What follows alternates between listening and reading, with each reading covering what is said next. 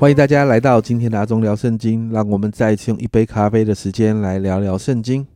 今天我们要来看沙漠耳记下的十一和十二章。沙漠耳记下十一、十二章所记载的事件，我们是可以放在一起看的，因为这是记载大卫犯罪得罪神的事件。那在十一章里面，一开始就记载大卫的征战，他的战功丰硕。但第一节过后到第二节，第二节这样说：一日。太阳平息，大卫从床上起来，在王宫的平顶上游行，看见一个妇人沐浴，容貌甚美。这句话其实经过修饰哦，其实讲白话一点，就是在某一天，在傍晚的时候，我们不知道为什么大卫从床上起来。当然，很多的牧者会说他睡睡觉睡得太晚了，但好像也没有任何的事实可以证明他是不是睡得这么晚。但那是一个极为放松的时候，然后呢，他在王宫的平顶，就是王宫上面的一个大平台，他在那里散步，然后就看到一个女人在洗澡。他不单单看到一个女人在洗澡，而且看得很清楚，因为他看见这个女人的容貌甚美。所以，我们看见在这一节有一个很大的试探来了。大卫的王宫的平顶，这是当地最高的地方，可以俯瞰所有的。呃，在这个城市里面所有的地方，然后就像我刚才说的，他看见一个美丽的女人在洗澡。经文只记载这样，但就我们过去对大卫的了解，其实大卫应该马上眼目不看的，甚至应该立刻离开那个地方的。但大卫看完了，甚至大卫看得很清楚，因为他看见了这个女人的美丽。而这个美丽深深的吸引大卫。你看到大卫没有逃离这个试探，而且他不单单没有逃离，他还跳进去了。在十一章的三到四节，大卫就差人打听那妇人是谁。有人说她是以莲的女儿赫人乌利亚的妻八十八。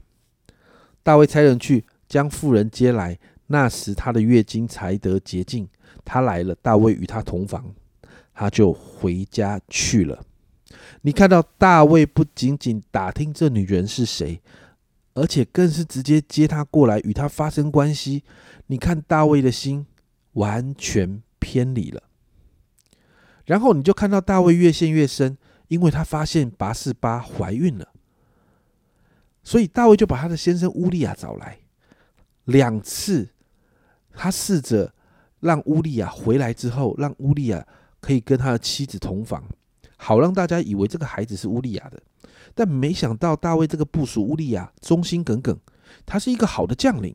他考量整个军队，他的他的下属，他的长官都还在田野安营，没有理由自己跑回来跟妻子同寝。其实你看到这样好的部署去哪里找？所以大卫他就做了另外一件不讨神喜悦的事，就是透过约押。把乌利亚派到最危险的地方，然后让他在战场上战死。你看到十啊十一章的十四到十五节。次日早晨，大卫写信给约押，教乌利亚随手带去。信内写着，要派乌利亚前进到正式极险之处，你们便退后，使他被杀。这是一个计谋。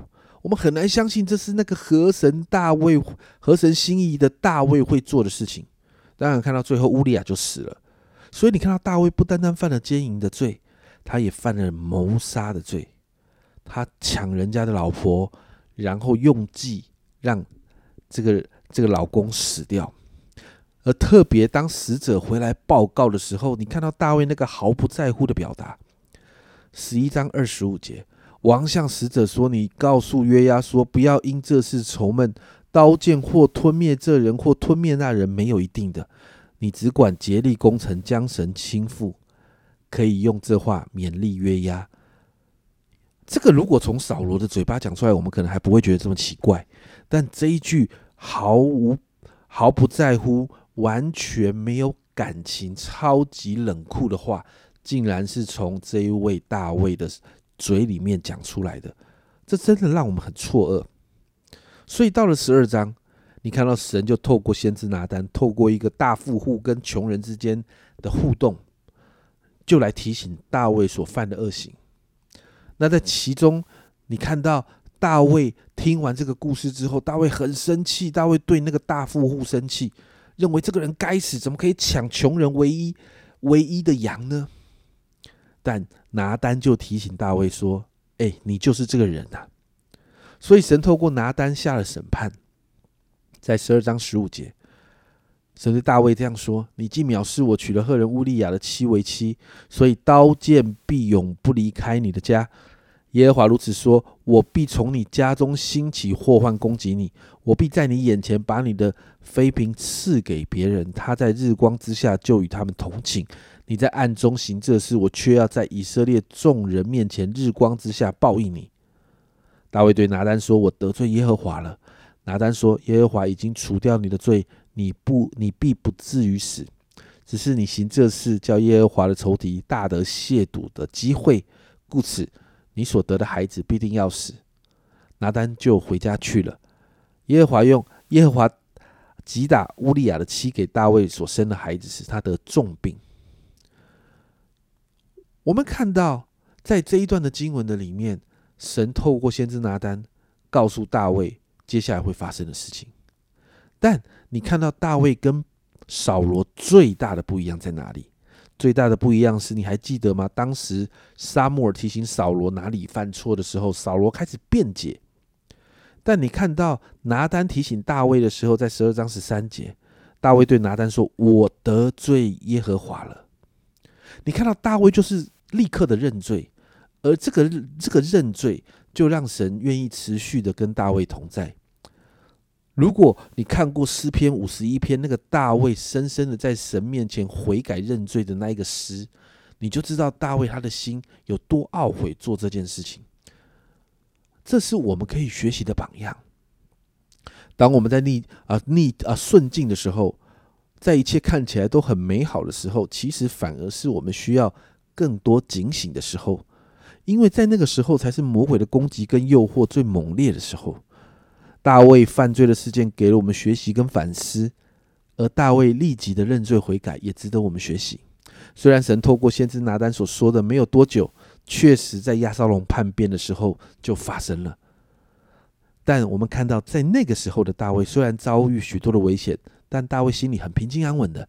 他知道所有这一切都在神手中，因此我们为着我们自己来祷告，我们求主帮助我们，可以时刻的警醒，不仅仅在逆境中抓着神，更是在困境中可以持续抓着神与神对齐，因为这个是帮助我们不落入试探最好的方式。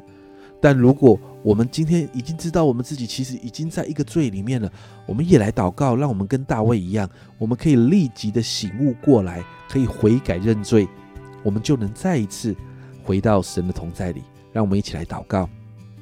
亲爱的主，我们再一次为着自己来祷告。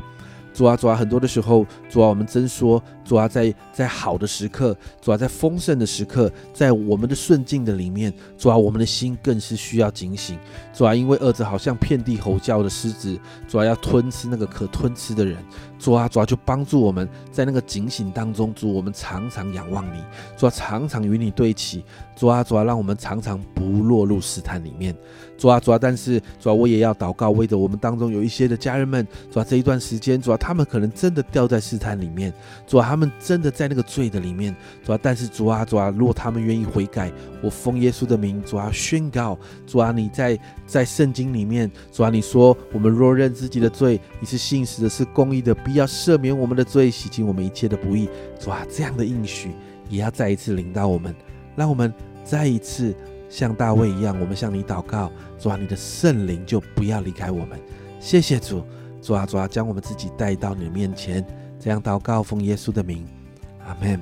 亲爱的家人们，无时无刻都要学习警醒。大卫这一跤真的摔得很惨，但你看到他还是回转向神，重新站起来，这值得我们学习。阿忠聊圣经，我们今天聊到这儿，我们明天见。